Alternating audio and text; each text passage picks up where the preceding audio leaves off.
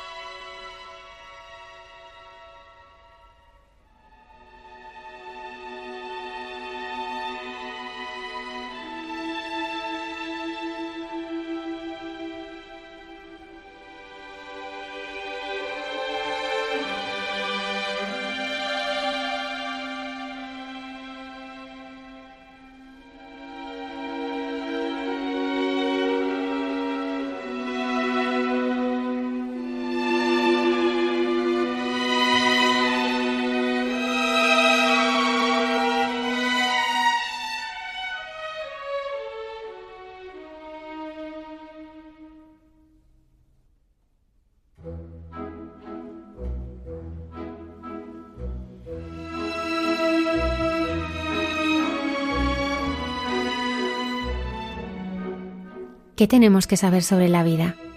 A esta pregunta crucial nos responde en esta noche uno de los psiquiatras más prestigiosos a nivel internacional que tenemos en España, el doctor Enrique Rojas, con el que dialogaremos sobre el sentido de la vida, el amor, las claves de la felicidad y, por supuesto, de cómo la fe ilumina nuestra existencia. Cuando apenas hay estrenos cinematográficos e incluso hay muchas salas de cine cerradas, un grupo de valientes se ha decidido a contar en la pantalla grande todo lo que está sucediendo en torno a Hakuna. Esta noche tenemos con nosotros a Jaime Pineda, uno de sus guionistas, que nos presentará algunos de los protagonistas de este documental llamado Vivo, Historia de una Transformación. ¿Cómo permitir que la vida que nos trae la Pascua renazca y cómo dejar que la vida nos transforme? Las vivencias del padre Miguel Márquez Carmelita Descalzo, entre ellas encontrarse con las fotos de su niñez, nos da pistas para responder a estas preguntas en Dios nos hace guiños. Flavio Josefo es un personaje fascinante que nos ha transmitido muchos datos de la época del Señor. Lo conocemos en profundidad en Jesús en su tierra con Cayetana Jairi Johnson. El siglo XX se caracterizó por el gran número de mártires como el protagonista de Santos de Andar por Casa, que esta noche nos presenta el padre Alberto Rollo, el beato Ladislao Findik, que sufrió la persecución nazi y la comunista en Polonia. Es el Señor. La hermana Carmen y José Manuel nos ayudan a sentir esa exclamación tan real, tan necesaria y vital en nuestra vida, para introducirnos en el gozo de la Pascua, en entre tú y yo, un saludo a todo el equipo del programa, especialmente a Antonio Escribano desde el control de sonido. Comenzamos.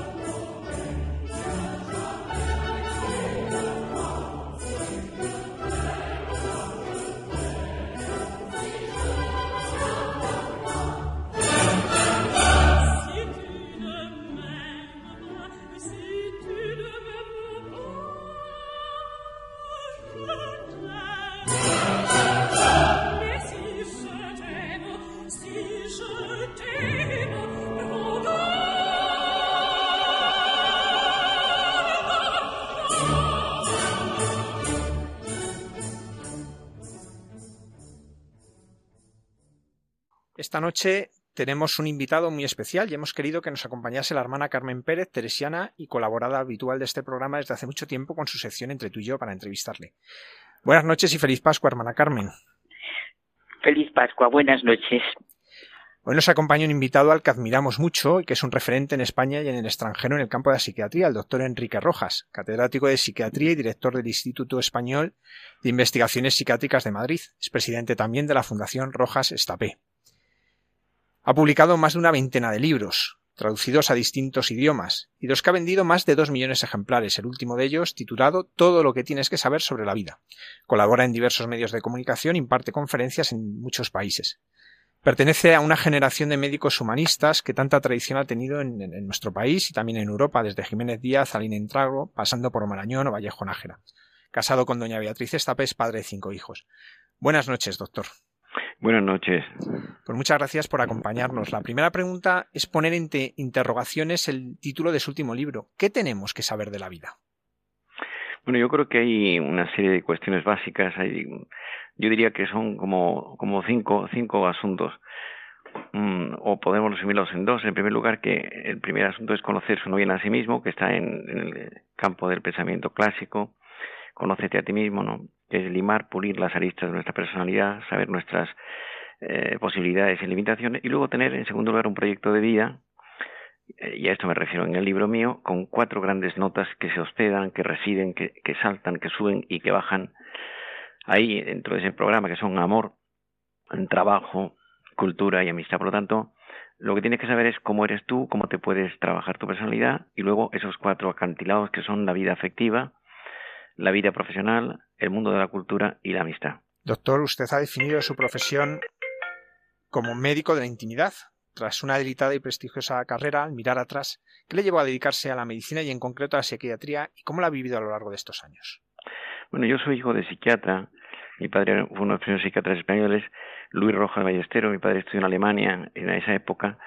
Era la época de Vallejo Nájera, de López Ibor. Estudiaron todos en Alemania, ¿no? Yo no sé alemán, yo no estudio en Alemania. He ido, por ejemplo, tengo un libro traducido en alemán que lo presenté en inglés en Múnich. Y, desde pequeño he visto la psiquiatría, ¿no? Luego, pues, mm, lo han seguido, pues, mis hijas. Por ejemplo, tengo dos hijas, una psiquiatra María y otra psicóloga Isabel. Y la psiquiatría es una rama de la amistad. Es la rama de la medicina en donde uno se cuela en el, en el sótano de la personalidad del otro, en el cuarto de máquinas, para ver qué está pasando allí, qué se puede hacer por arreglar eh, o ayudar a una persona a que, a que tenga un equilibrio psicológico, ¿no? Y es apasionante. Nosotros tenemos una gran actividad en, nuestra, en nuestro Instituto de Madrid, que está en la calle Serrano y que pues tratamos de, poner en orden muchas cabezas. ¿no? De hecho, la, la parapsiquiatría con una cierta licencia etimológica significa psiquemente y tría orden. ¿no? El psiquiatra ordena la cabeza, pone, eh, digamos, sensatez, criterio, ¿no? Entonces, y que los grandes temas de la vida, pues el, el psiquiatra, que se ha convertido en el médico de cabecera, pues sea capaz de ayudarles. Usted es un gran divulgador a través de sus libros y sus conferencias. De hecho, eh, si en España preguntas el nombre de un psiquiatra, la mayoría dicen el suyo. Pero tal vez el más especial por regalarse en el marco incomparable de la Jornada Mundial de la Juventud de Madrid haya sido El amor, la gran oportunidad, del que se llevaron los jóvenes 280.000 ejemplares en su mochila. ¿Cómo surgió la idea de hacer este regalo y por qué es tan importante hablar hoy del amor a los jóvenes? Bueno, en ese momento se, yo creo que fue a través de del cardenal Cañizares por una parte y luego por, distinta gente que yo, con la que yo había hablado me dijeron, hombre, ¿por qué no haces un libro sobre ese tema? De hecho, el libro mío este está en, muchos idiomas, está en inglés, que se llama Love the Great Opportunity. Eh, el, el interés es porque en este momento la primera epidemia mundial psicológica, psicológica, ya no es la depresión, la ansiedad, el estrés, ya no es eso. la primera epidemia psicológica en Occidente son las parejas rotas, los matrimonios rotos, ¿no? Mm, one couple after another broken, dicen los ingleses, una pareja detrás de otra rota. Yo doy clase en Londres todos los años, de hace pues 15 o 20 años en, la, en la universidad. Ir en septiembre siempre. La mayoría de mis alumnos son médicos jóvenes, casi todos son asiáticos, ¿no? Tengo que preguntar, where do you? Porque Mm, decimos son chinos, no, no, no eh, son de, de, Taiwán, de Corea del Norte, de Corea del Sur. Corea del Norte es una monarquía comunista, Corea del Sur, eh, China, pues, etcétera, ¿no? Entonces, eh, explicar a la gente qué es el amor, ¿no? O sea, en este momento es impresionante lo que está sucediendo en el mundo. Dice Cervantes en el Persiles, que es el último libro que publica, dice el viajar te hace discreto. Cuando viajas mucho, como me pasa a mí, ahora llevo un año y pico sin salir de España, cuando viajas mucho, mm, relativizas mucho lo tuyo y al mismo tiempo tienes una visión panorámica de, la, sociedad. Entonces es impresionante el desastre de, lo que es el amor, ¿no? Todo la ceremonia de la confusión. Entonces, el amor es alquimia y magia y códigos secretos y complicidad, arte y oficio. El, el amor humano es, está lleno de, matices y de, y de entresijos, y es fundamental la educación. La educación sentimental no se ha hecho, por motivos diversos y, este es el resultado, ¿no? Cría cuervos y te sacaran los ojos. En este momento la, la situación es, eh, no hablo de España, que yo por ejemplo en Inglaterra me impacta mucho un país que no es católico, que es anglicano, pero que el catolicismo está de moda. En los últimos años ha sido brutal el paso de, mm, de mm, miles de sacerdotes anglicanos, se han hecho católicos, tienen una prelatura especial, porque en, la educación en, en Inglaterra en ese sentido ha sido penosa, ¿no? Y, bueno, España o Francia, países de tradición católica, pues tienen una situación pues mala también. Piense usted, Francia, eh, el 50% de los niños nacen fuera de la relación de un matrimonio, ¿no? Y bueno, en, Alemania depende, no lo mismo el norte, Hamburgo que el sur, Baviera, la zona de, de Múnich, ¿no? Que es católica, hay muchos matices, pero la primera epidemia mundial son las parejas rotas. Precisamente usted ha dicho eso, que, que, no es el COVID, que son las parejas rotas y que decía que es el divorcio. Y usted que ya tiene, hace, va a celebrar 40 años de su matrimonio, díganos unas claves muy concretas para construir un matrimonio sólido. Bueno, yo diría que la, el amor es el amor es una tetralogía. El amor tiene cuatro grandes notas, eh, es una gran sinfonía y son cuatro, cuatro, cuatro temas. En primer lugar, el amor es un sentimiento. Y el sentimiento mm, arranca de, la, en enamoramiento, que es, una, eh, es un estado afectivo especial que consiste en eh, la admiración por una persona, no entender la vida sin ella, tener hipotecada la cabeza, etcétera. Es muy importante que uno se enamore de la persona adecuada. Entonces es un arte. ¿eh? En primer lugar. Luego es un sentimiento que arranca normalmente y que hay que trabajarlo. O sea, yo no creo en el amor eterno, creo en el amor que se trabaja día a día. ¿no? Entonces el amor como sentimiento es, un ente vivo, como, como mi cuerpo. Yo eh, a lo largo del año pues he tenido pues enfermedades, he tenido la pandemia, pero he tenido pues una, una hipertrofia medialar, he tenido lo que es normal en la vida. Igual pasa en el amor. Entonces, saber trabajar el amor, ¿no? Cuidar los detalles pequeños, es amor sin fecha de caducidad, ¿no? En segundo lugar, el amor es, es, un, es un acto de la voluntad. O sea, en los amores maduros, la voluntad está, es un rodrigón que sostiene el edificio. En los amores inmaduros, la voluntad brilla por su ausencia. Y la voluntad lo que hace es corregir, pulir, limar, quitar las aristas de nuestra de nuestra conducta en la convivencia, que es pues el, egoísmo, los rintintines negativos, los pequeños fallos de, que uno tiene. Entonces, la voluntad es esencial. Una persona con voluntad consigue que sus sueños se hagan realidad. Y la voluntad no es genética, sino adquirida. En tercer lugar, el, amor, además de un sentimiento y un acto de la voluntad, el amor es un acto de la inteligencia. Inteligencia no es que te hagan un test y digan que eres muy listo, sino inteligencia es saber gestionar de forma adecuada eh, esa, ese amor elegido, ¿no? Y entonces la inteligencia mm, debe pilotar a la, afectividad. no olvidemos la, la el siglo XVIII es, un siglo ilustrado. La ilustración francesa, que terminó la Revolución Francesa en 1789, Diderot, D'Alembert, Holbach, Montesquieu, los grandes pensadores, ¿no? El siglo XIX es un siglo romántico, es hay un giro copernicano, ¿no? Entonces la, la, ecuación de corazón y cabeza, ¿no? Un siglo dedicado a entronizar los instrumentos de la razón, el siglo XVIII, y el XIX, el mundo emocional, ¿no?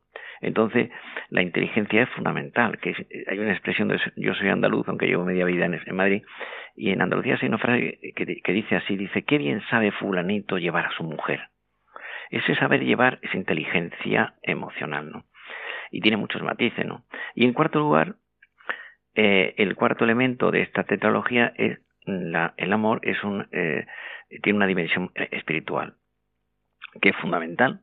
Si se la quitamos en un mundo neopagano, Ratzinger escribió cuando era cardenal un libro que curiosamente lo estaba consultando estos días, que edición ese encuentro, se llama Ser cristiano en la era neopagana. Entonces, ah, es importante tener presente que si el amor tiene una dimensión vertical, fundamentalmente hay tres verticalidades eh, por orden de llegada, la judía, la cristiana y la musulmana. de, las tres, la más sólida es la cristiana. No lo digo yo, que soy un aficionado, sino lo dicen los que saben. Y entonces, pues claro, el, amor eh, sube, dice San Juan de la Cruz, volé tan alto, tan alto, que le di a la casa alcance. Entonces, en los amores sin espiritualidad, pues son parejas de hecho, esta es mi pareja, y se rompen porque, porque la convivencia es lo más difícil que existe. Entonces, esta es la clave. Eh, un amor sólido, compacto, consciente, como las, como las iglesias eh, románicas o góticas, ¿no? que tienen, pues el, el, románico es desde el siglo VIII al, XI, y, del XI, XII en adelante es el, el, gótico, ¿no? Y luego viene el Renacimiento. No se han caído esos edificios, tenían unas vigas sólidas dice un texto clásico, fundata enin erat suprapeta. El edificio no se derrumbó porque estaba edificado sobre piedra, era sólido, ¿no? Hoy vemos muchos amores hechos con materiales de derribo. Pero es que me encanta cuando habla como en realidad está comunicando algo que yo he sentido siempre, su sentido de trascendencia sin el cual es imposible nada. Usted ha escrito mucho sobre educación y nos lo está transmitiendo porque nunca acaba uno de educarse.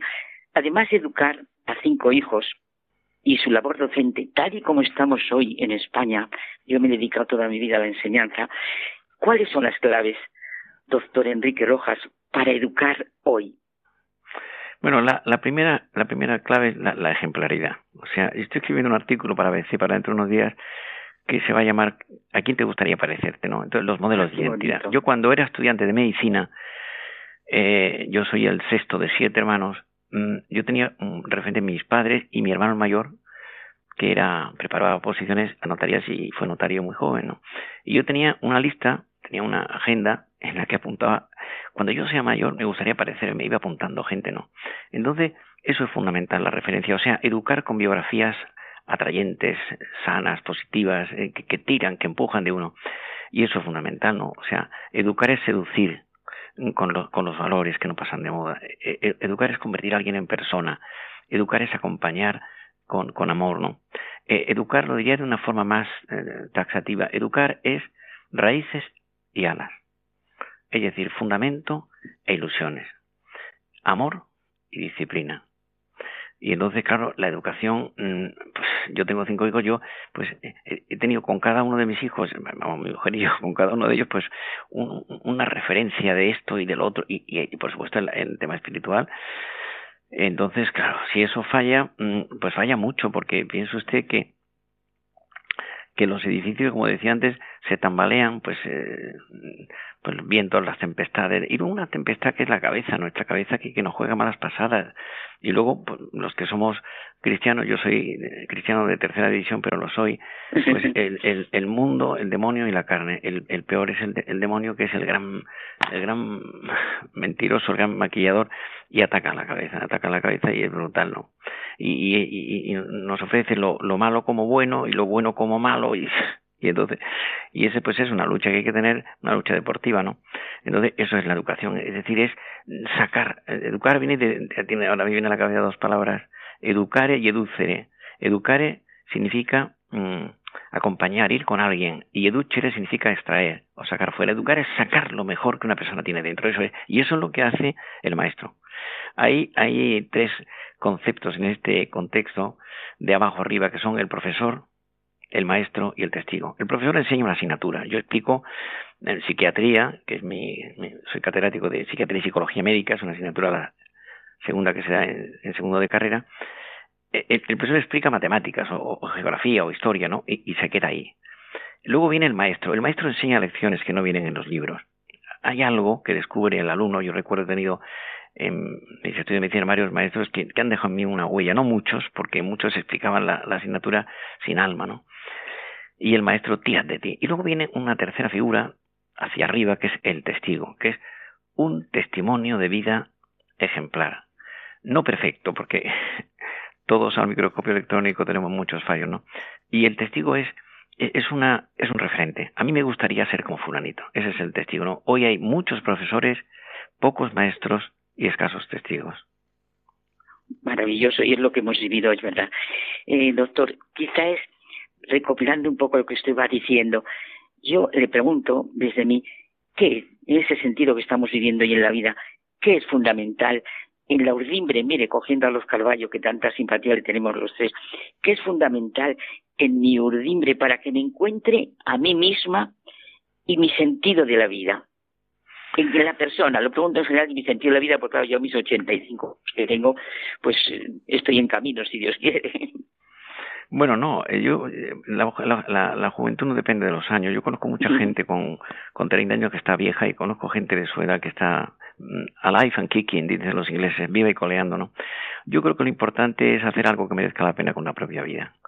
Algo grande, cada uno según sus puntos de partida, con los pies en la tierra pero mirando hacia arriba, ¿no? Entonces, y, y al mismo tiempo, mm, que, o sea, el otro día me pasé una anécdota un paciente nuestro que hizo un intento de suicidio, es un hombre bueno, le ha pasado de todo, en todos los sentidos, económico, afectivo, y cuando ya salía del tema, pues eh, estaba en el hospital, pues después de una situación que estaba en, el, en, la cuerda floja de irse al otro barrio, le cogía yo la mano a, esta, a este señor, pues 70 años, y, y me decía, doctor, dime algo que sea así, que me pueda animar. Y yo, repite conmigo lo siguiente, decía yo a este sujeto que además yo de, ser médico y que doy medicación, pues yo hacemos psicoterapia y a veces nos vamos de la psicoterapia a otro campo, como en el caso que les cuento. Y le decía yo, repite conmigo esto, que era una ejaculatoria que aprendí yo de, de, un, de, un, de un santo.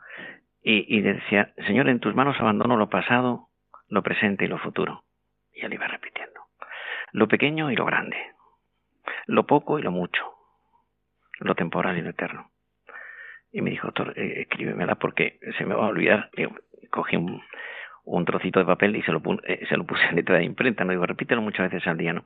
Entonces, mm, mm, pensemos estos días que hemos vivido la Pascua, ¿no? Es decir, el, buen ladrón, que, el buen ladrón es, fuera de serie, ¿no? En el último minuto, probablemente en el trayecto que va desde la desde que conocen a Jesús eh, y, el tiempo que pasa hasta que hasta que muere eh, el, buen ladrón debió fijarse en la, en la imagen en la majestad de, ese hombre no y se convirtió.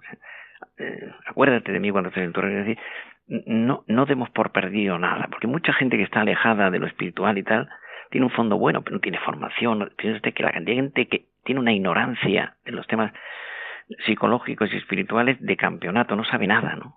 Bueno, y ahí entra mm, la importancia de la misericordia, que tenemos que tenerla con nosotros mismos, porque somos capaces de todo, ¿eh? cualquier cualquier resbalón que podemos dar, y al mismo tiempo tirar de la gente, que gente buena que está perdida, ¿no?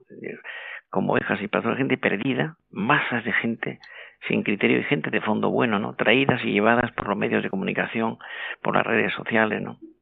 Y este es el mundo que nos ha tocado vivir apasionante. Yo pensaba, cuando yo tenía 12 años, que mi padre, 12 o 13 años, en el colegio donde yo estaba, yo no estudiaba nunca en un colegio religioso. Estuve en una academia, que era, había religión, pero no era un colegio religioso, y me preguntaban mis compañeros de clase, hay que ver tú, tu padre que es médico de los locos. Claro, yo no entendía que mi padre dedicarse a los locos, ¿no? El psiquiatra es el médico de cabecera hoy. En 40 años después, el psiquiatra es el médico de familia. Doctor, como psiquiatra, desde la ciencia, perdone que abuse de usted y de su tiempo, qué puntos concretos ve en las palabras de Jesucristo que hoy salvan y redimen la psicología de la persona. Bueno, es que es impresionante. Si usted coge frases de, de Jesús de Nazaret eh, que, que eh, Flavio Josefo, que fue un, un, historiador de su tiempo, que era pagano, pero que dijo, ha, circulado por aquí, por, estas tierras de Israel, un sujeto que se llama Jesús de Nazaret, que ha sido la revolución, y, cogía frases, ¿no? El que esté libre de pecado, que tire la, primera piedra. Mm, dar al César lo que es del César y, a Dios lo que es de Dios. Es decir, son sentencias, yo soy el camino, la verdad y la vida. O sea, si una persona es cristiana y lucha por ser coherente con, con su fe, eh, lo tiene lo tiene casi todo lo tiene casi y perdóneme. La última cosa doctor.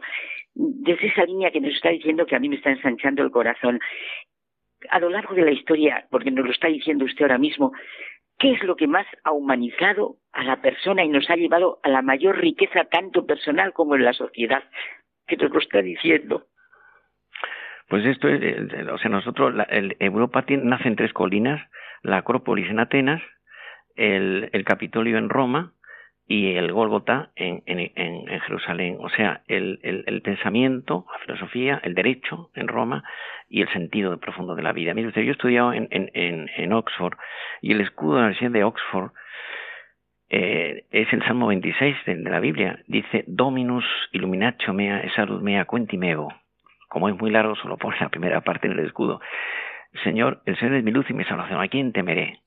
Eh, esto, es impresionante, o sea que cuando uno ve eso, cuando uno, este salmo, pues la, la mitad de los salmos son, anónimos, pero, pero usted coge los salmos y es, es una sabiduría, dice, el salmo 17, a mí un, salmo que me gusta mucho, dice, mm, Señor, tú eres mi rey, mi roca, mi fortaleza, mi alcázar, mi libertador.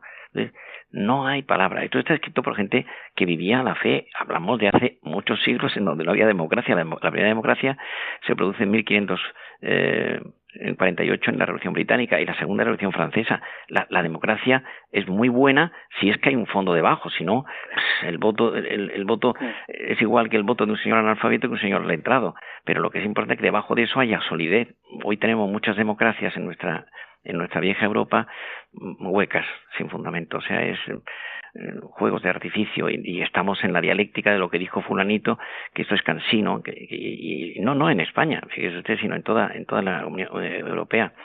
Pero bueno, este es el mundo que nos ha tocado vivir, no hay bombas en el aire, la, la, acaba de empezar la Tercera Guerra Mundial, esto sí que ya no quiero extenderme más, la Tercera ha empezado con la ideología de género, que destruye a la persona y a la familia. O sea, la Tercera Guerra Mundial no tiene bombas en el aire, sino es la destrucción de la base. Doctor Rojas, psiquiatra, humanista, muchísimas gracias por habernos acompañado en esta noche y por habernos ayudado a cada uno de nosotros podernos interrogar qué nos falta en nuestra vida para seguir creciendo.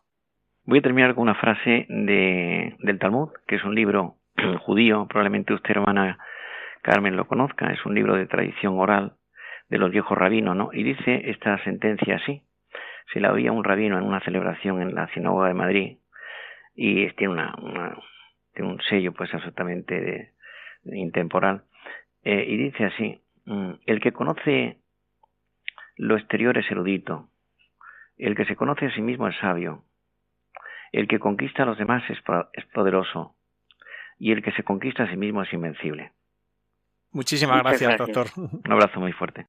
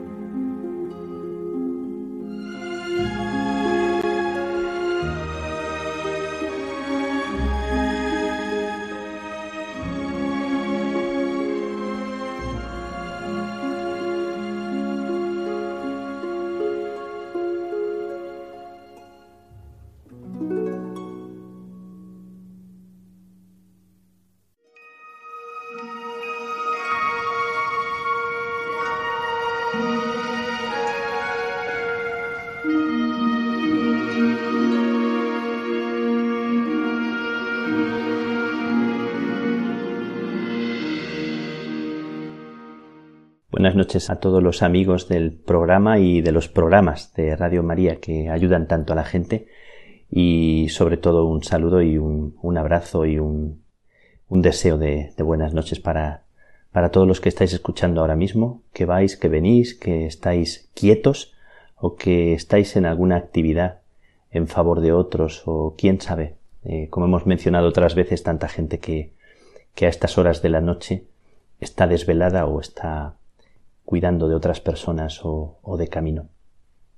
Va para vosotros mi, mi oración y que las palabras sean una manera de conectar, de entrar en comunión, de sentirnos unidos, de que en la oración realmente no hay, no hay distancias y esto queremos vivir en este momento y en cada momento de nuestra vida, en esa soledad que también es necesaria pero que, que necesita ser una soledad acompañada.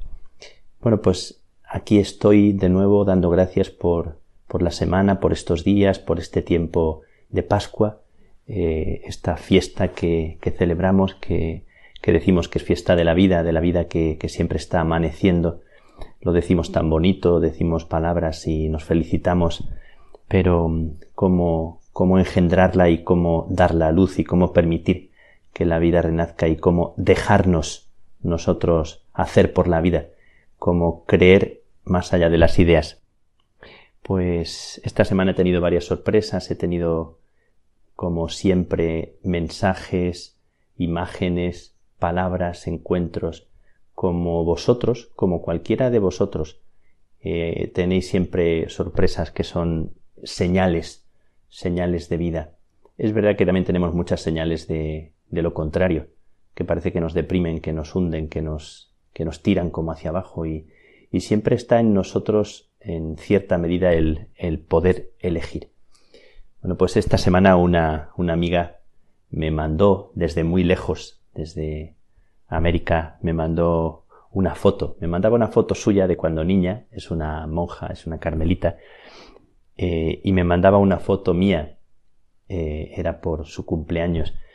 Y la foto mía es una foto muy simpática de cuando yo tengo unos seis años y es una foto recortada en la que estoy yo solo y tengo una cara de, de pillo, una cara como de travieso, como estando a punto de hacer alguna travesura. Me es muy simpática esa, esa foto y me recuerda cosas de, de la chispa de la infancia. Y esta foto que, que quería traer a colación, que quería, quería traer con vosotros para, para invitaros a que pensarais en, vuestras fotos de, cuando niños, en alguna foto, como tanto nos gusta a veces eh, recordar o, repasar de los álbumes antiguos.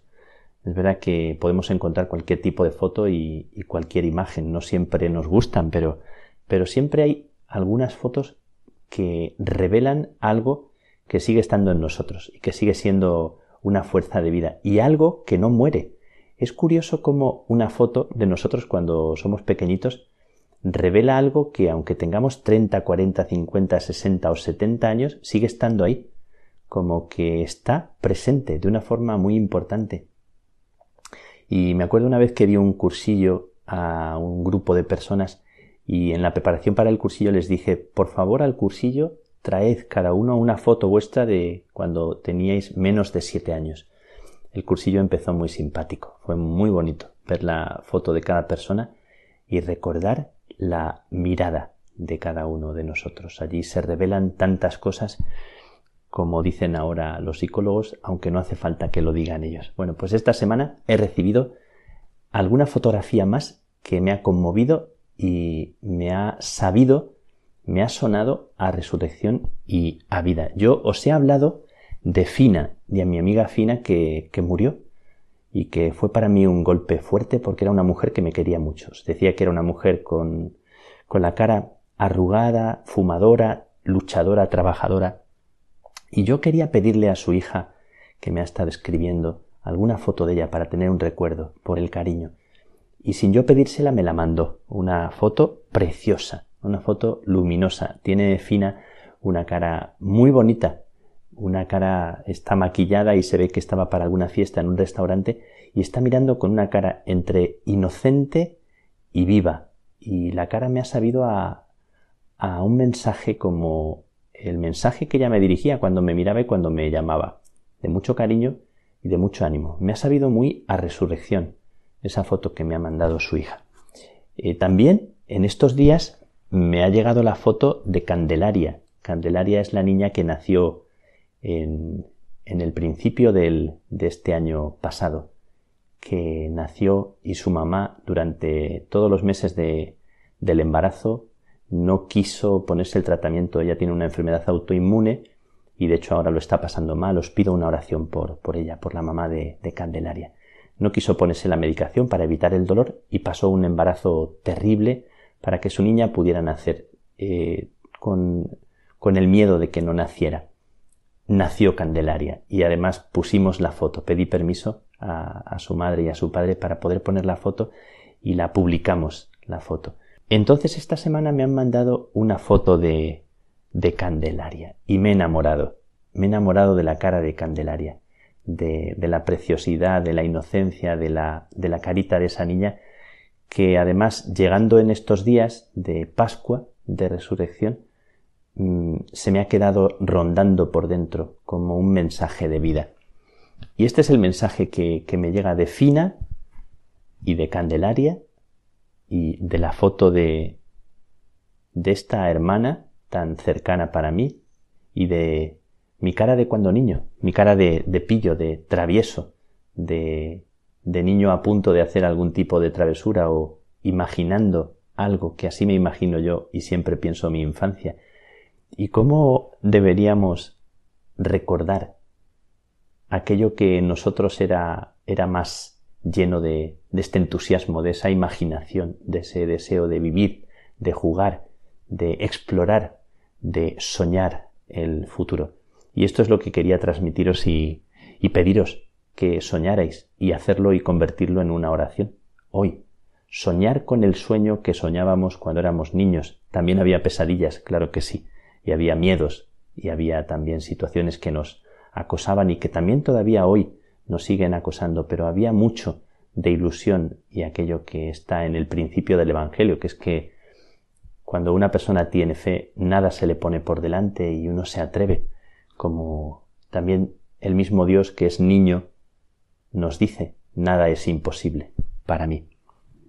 Yo cuando, cuando era pequeñito soñaba, os quiero contar algunos de los sueños que yo tenía, que son bastante simpáticos y alguna vez que he contado la gente se ríe, porque recordando tres sueños que yo tenía, yo tenía un sueño y era que no hubiera lunes, que no existieran los lunes, y de hecho rezaba y le pedía a Dios, por favor Señor, regálame una vida en la que no haya lunes, por favor. A mí me encantaba el sábado y el domingo, pero el lunes era horrible pensar en volver a clase por las mañanas. Luego algunas veces he dicho que el Señor me regaló una vida en la que no hay lunes, porque siento que todos los días son son una bendición y son un regalo.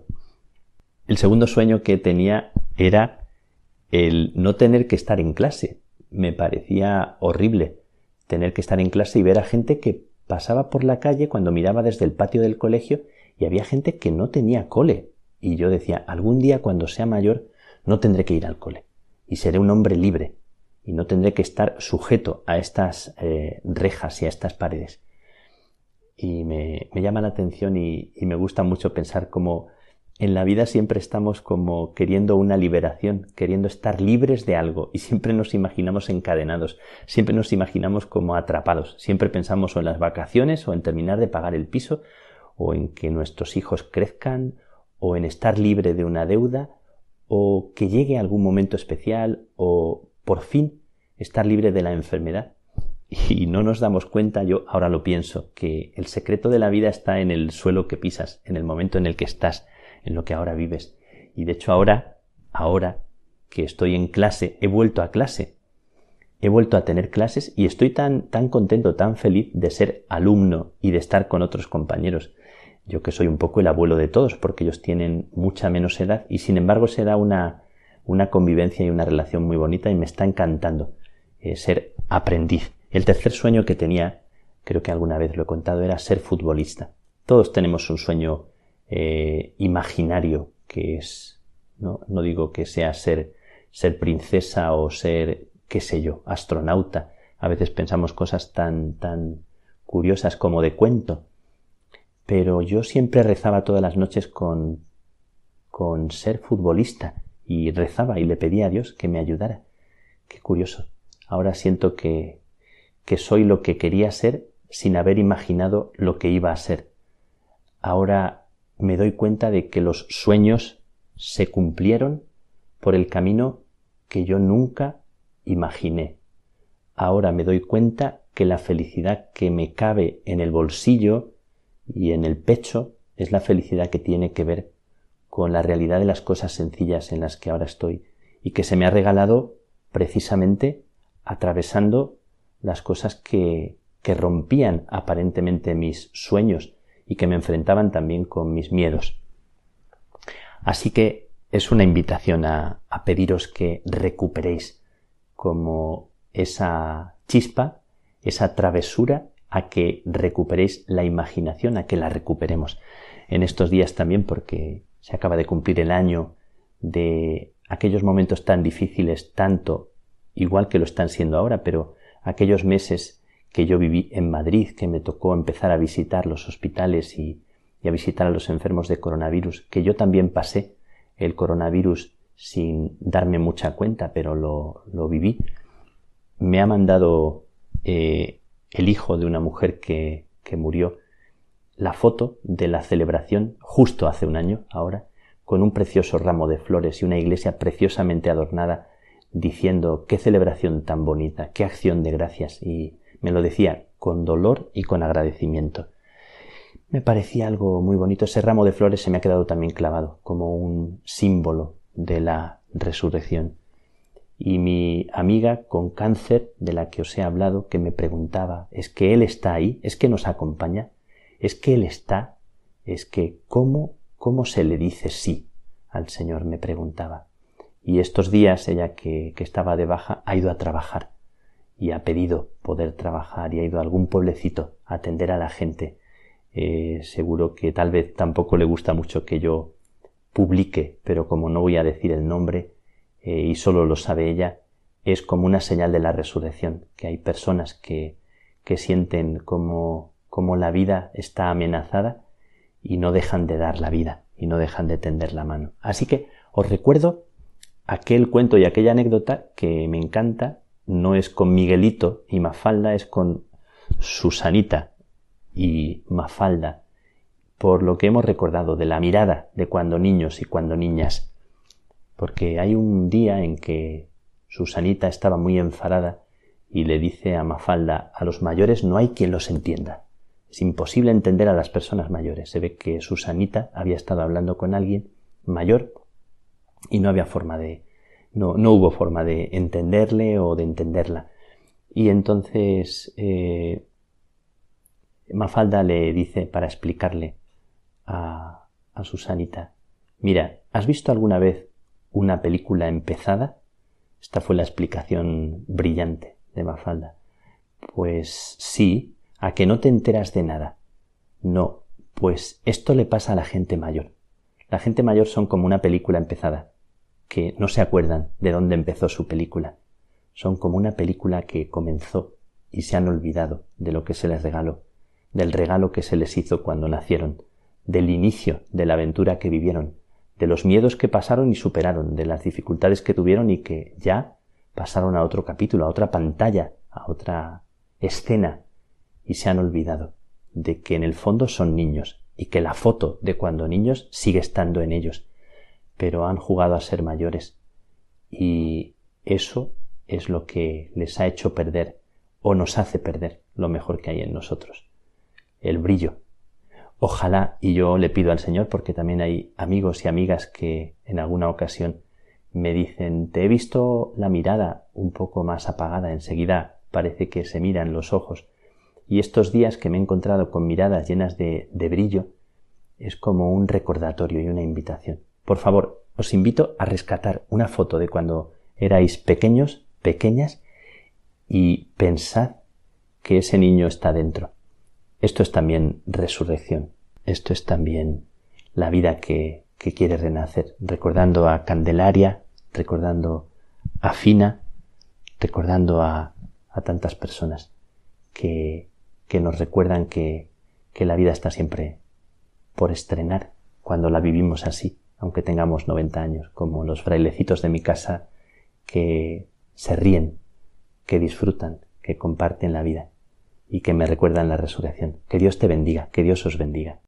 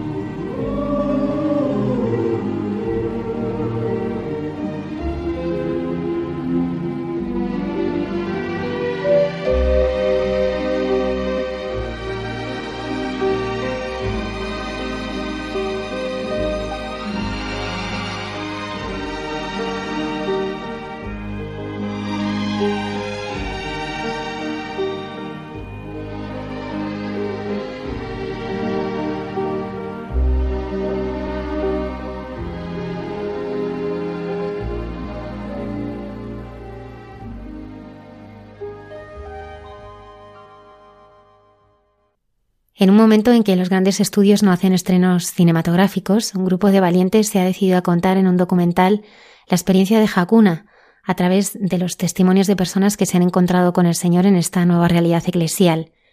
Vivo, historia de una transformación, es el título de este documental distribuido por Bosco Films y esta noche nos acompaña Jaime Pineda, uno de sus guionistas. Buenas noches, Jaime. Hola, buenas noches, ¿cómo estás? ¿Cómo nace este proyecto? Pues eh, este proyecto nace pues de una, una locura de, de, José Pedro Manglano, que no sé si necesita presentación o no, que es un, sacerdote que, que, bueno, que hace, dios las, fechas me bailan, pero vamos, que hace poco eh, fundó, fundó este movimiento que se llama Hakuna y, y, y, nace también de la necesidad de hacer un proyecto eh, que, que diese a conocer como el poder de, la Eucaristía y de, y de la hostia, ¿no? Que, a día de hoy sigue, sigue muy vivo y, se demuestra cada día en, miles de historias. Nace sin saberse muy bien qué se quería hacer. Se nos reúnen a unas cuantas personas que nos conocíamos, la verdad, eh, porque cada uno pues tenía un perfil que podía ser interesante y a, través de unas cuantas reuniones, pues, por no decir dos, o sea que tampoco fueron muchas, se, se, ve claro como la, la, la oportunidad de hacer un documental en torno a, a ciertas historias cuyo eje central sea la hostia. ¿Es un documental para creyentes y no creyentes? Al creyente, obviamente, le, puede conmover mucho. Al que está en duda, creo que es casi el perfil más indicado para ir a verlo, porque, porque mueve mucho. Y al ateo, aunque solo sea por curiosidad intelectual, creo que también le podría resultar interesante. Nos acercamos a los protagonistas de este documental, comenzando por Andrea. A mí me pareció una pesada, o sea, me parecía una tía que estaba súper pendiente, ya, sabía lo que me había pasado, entonces como que se intentaba acercar a mí con toda la buena intención del mundo, pero yo la rechazaba. Algo que, que, que, siempre que pienso en esa época, pues eh, me viene a la cabeza, es que yo siempre lo quise llevar todo por mí sola y no me deja ayudar mucho. Yo era una chica que no me dejaba ayudar. Y nada, poco a poco, pues me di cuenta que este rechazo en verdad era envidia, ¿no? Era envidia a que, a verla tan en paz, a verla tan tranquila, a verla tan, jolly, tan buena. Era buena, es que Carla es muy buena. Entonces, eh, esta, esta, eh, bueno, esta actitud que veía en ella me llamó muchísimo la atención, ¿no? Y era como, quiero saber de dónde viene, porque yo soy muy buena y yo sonrío mucho, pero tanto, o sea, hay algo más. O sea, en esta chica hay algo más. Sí, habla, que de lo que, de lo que está hablando de, una amiga que es la, creo que es la primera que le lleva, o, que le habla de lo que es una hora santa y tal. Y, y, lo que está contando es eso, la envidia que le da, que siempre esté contenta. Andrea es uno de los, bueno, es uno de los cuatro personajes uno de los cinco personajes tuvo una historia de su matrimonio y es una chica que, que, tiene una vida muy tranquila y muy feliz y tal, hasta que de repente un evento concreto eh, y desgraciado pues, pues lo trastoca todo. Entonces, pues eso, a partir de ahí cae un poco, pues eso, en una época mala, hasta que de repente pues pues conoce a esta Carla, ¿no? Y que es lo que hablaba ella, ¿no? Que al principio le parecía tal y cual, pero en realidad era envidia porque siempre la veía contenta. Y es un poco el punto de partida, que es una cosa muy pues interesante, ¿no? De cómo, cómo hay gente que, solo por ser por su actitud alegre o por sonreír, de repente tiene un poder de arrastre como brutal. Antonio y Sonsoles, que han estado en nuestro programa, también son protagonistas de este documental. Sonsoles viene un día y me dice, oye, estos síntomas que tengo de menopausia son muy raros. O sea, yo creo que tú tienes que ir a comprarme un predictor que a mí me da vergüenza. Y entonces yo fui a la teja, predictor. Hace el predictor e inmediatamente sale la luz rosa, ¿no? Vamos, la luz rosa, la, marquita rosa que dice estás embarazada. Cuando yo vi eso, se me cayó el mundo a los pies. No me lo podía creer, decía, no, no, no, esto no me está pasando a mí. O sea, una amiga médica le dijo a Sonsoles, dice, esto es lo que se llama un embarazo bioquímico. Bioquímico. Que tienen los síntomas de embarazo, pero en realidad no estás embarazada. Porque es muy raro con tu edad, claro, no lo hemos dicho, pero yo tenía 48 años. Te dice, a tu edad es que es casi imposible que te quedes embarazada, es muy raro. Pues Antonio Sonsoles, eh, lo que nos gusta de Antonio Sonsoles es que el clásico matrimonio católico, o sea, esto es muy estereotípico, ¿eh? pero vamos, eh, con muchos matices, pero como de un perfil, el perfil suyo es como el típico matrimonio católico de toda la vida, que un poco que vive su catolicismo por inercia y, es algo con lo que nos podemos sentir identificados muchos, entre los que incluyo, pues, pues al final, pues cuando tú tienes una fe de infancia, pues hay muchos momentos en la vida en que la vives con, con te acostumbras y ya está, y, y como no valoramos mucho lo, lo que tenemos. Entonces, representan un poco ese perfil y luego además también representan como a través de un encuentro como más personal con, con la Eucaristía, con la hostia, eh, les da fuerza para todo lo que les va a llegar, que va a ser, que va a ser, que va a ser tela todo, lo que les llega a partir de un momento dado. Y entonces es una cosa que, que sin ese encuentro personal con Cristo probablemente no lo hubiesen podido llevar, pero, pero llega en el momento adecuado. Y les da la fuerza para, pues eso, enfrentarse a una situación que, que va a ser muy difícil. Y aparte que son muy divertidos, porque eh, yo estaba ya en un par de sesiones en el cine y la gente con, con Twitch se ríe bastante. También, también son el alivio, el alivio cómico del documental. También conocemos a Carlos, un joven universitario. Y yo flipaba con él. Porque el tío era un tío muy normal, muy majo, listo, escribe poesías, un tío con una sensibilidad brutal, que además pues salía lo que quería, o sea, que es un tío como muy normal y muy completo. Y bueno, sobre todo es que me llevé súper bien con él. Y que además era creyente. Y a de repente fue como, ¿cómo? No me lo puedo creer, ¿sabes? ¿Que, crees en Dios? Sí, no, pero además crees en Dios, pero además eres católico y encima y vas a la iglesia encima y, hablas con un cura, ¿sabes? Y le cuentas a un cura tus movidas, que eso será como lo más loco del mundo. Y eso yo me acuerdo que hay un, ese es el momento de mi vida, eso fue durante la carrera de medicina, que yo empecé a decir, pues igual hay algo, ¿no? Yo le picaba un poco, ¿no? Pero ¿cómo puedes creer en Dios? Porque esto es absurdo, ¿no? Y él, pues, respondía, ¿no? Carlos es, ateo, es agnóstico, sus padres lo son, eh, no sabe nada de lo que es la religión católica, no sabe lo que es eh, la hostia, ni mucho menos, o sea, un pan blanco que, ponen ahí. Su único referente religioso es su abuela, que él dice, mi abuela que en Huesca y que la quiero mucho, pero que es de otra época. y representa muy, yo creo que representa muy bien pues las generaciones actuales, pues gente que, que, que no ha ido a religión o tal, no tiene ningún conocimiento. Y para mí tiene todo el valor de una persona eso, que racionalmente no puedes nunca justificar, claro, es que su conversión pues ha vuelto a lo que conoce. Pues no, porque este tío no tenía ni idea de lo que era, de, lo que era eso. Entonces también por eso tiene tanto valor para mí, aparte que, que transmite muy bien y es una pasada como habla, es, es muy guay, Carlos. Jaime es la conversión de la violencia a la paz. Una pelea que creo que provoqué yo, la verdad que ni me acuerdo con la borrachera. Era una pelea gorda, pum, pum, uno con la cabeza abierta, el otro con lo esto, y llegó la policía y me cogió y me llevó para comisaría, ¿no? Ahí en Madrid. Entonces, ¿no? Toda la noche en, en calabozo en Madrid, porque no es lo mismo estar en calabozo en Sevilla, que es tu ciudad, que en Madrid, siendo menor de edad. Y en ese momento yo creo que empecé a tocar fondo, ¿no? A, darme cuenta realmente de que mi vida era una mierda. Y de alguna manera empecé a querer buscar una salida a eso. Pero claro, yo no encontraba... No quería enfrentarme todavía. Era consciente, pero no quería enfrentarme a mi realidad. Y además no pedía ayuda y no sabía por dónde tirar todos somos conscientes en mayor o menor medida de cuando estamos, estamos tirando nuestra vida por la basura. Intentaremos engañarnos a nosotros mismos, intentaremos ponernos máscaras incluso para nosotros, intentaremos no emborracharnos, fumarnos ocho porro, meternos otra raya de coca para olvidarnos de esto. Jaime, Jaime es brutal, Jaime es brutal. O sea, además Jaime fue un poco un milagro porque, porque no estaba planteado para documental porque era muy inaccesible. Eh, tampoco quiero contar mucho por qué, porque contaría algo de, del documental. Pero, pero, pero vamos, que no contábamos con él y ni siquiera, vamos, ni siquiera, ni siquiera estaba en, en la lista de gente a la que íbamos a entrevistar, pero de repente se dio, se dio una oportunidad como muy de carambola estando en Roma. Tuvimos dos horas con él, eh, que no pudimos, o sea, con los demás estuvimos mucho más tiempo y hemos podido como indagar. Con él estuvimos dos horas, fueron dos horas impresionantes.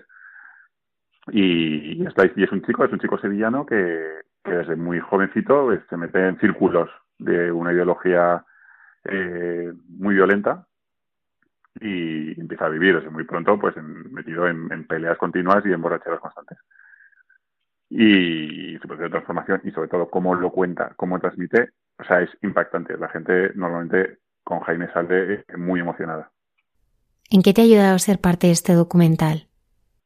Pues para mí ha supuesto un poco al hilo de lo que te decía antes, ¿no? De, pues eso, llego al final, he tenido fe toda la vida y, padres católicos y, y, bautizado desde pequeño y, y, siempre he sido practicante. Para mí ha supuesto la oportunidad de, acercarte a gente que, que, no lo ha vivido así, que lo ha descubierto ahora. Bueno, un poco lo que es un converso, ¿no? Al final que es alguien que de repente pues está, arrebatado de, pasión por, Dios porque lo acaba de conocer y lo ha conocido de una forma que, que el, cristiano de toda la vida pues pues sabe se olvida se olvida de que tienes adelante es un poco un poco un poco pedante un poco profundo pero es un poco la, palabra de la parábola del hijo pródigo pues a veces los cristianos somos los hermanos mayores que como envidiosillos de, del hijo pródigo que, que, sabe apreciar mucho mejor el amor de, su padre. Pues para mí ha sido estar en contacto con ese amor de, hijos pródigos y, poder y poder como reencontrar un poco esa pasión por,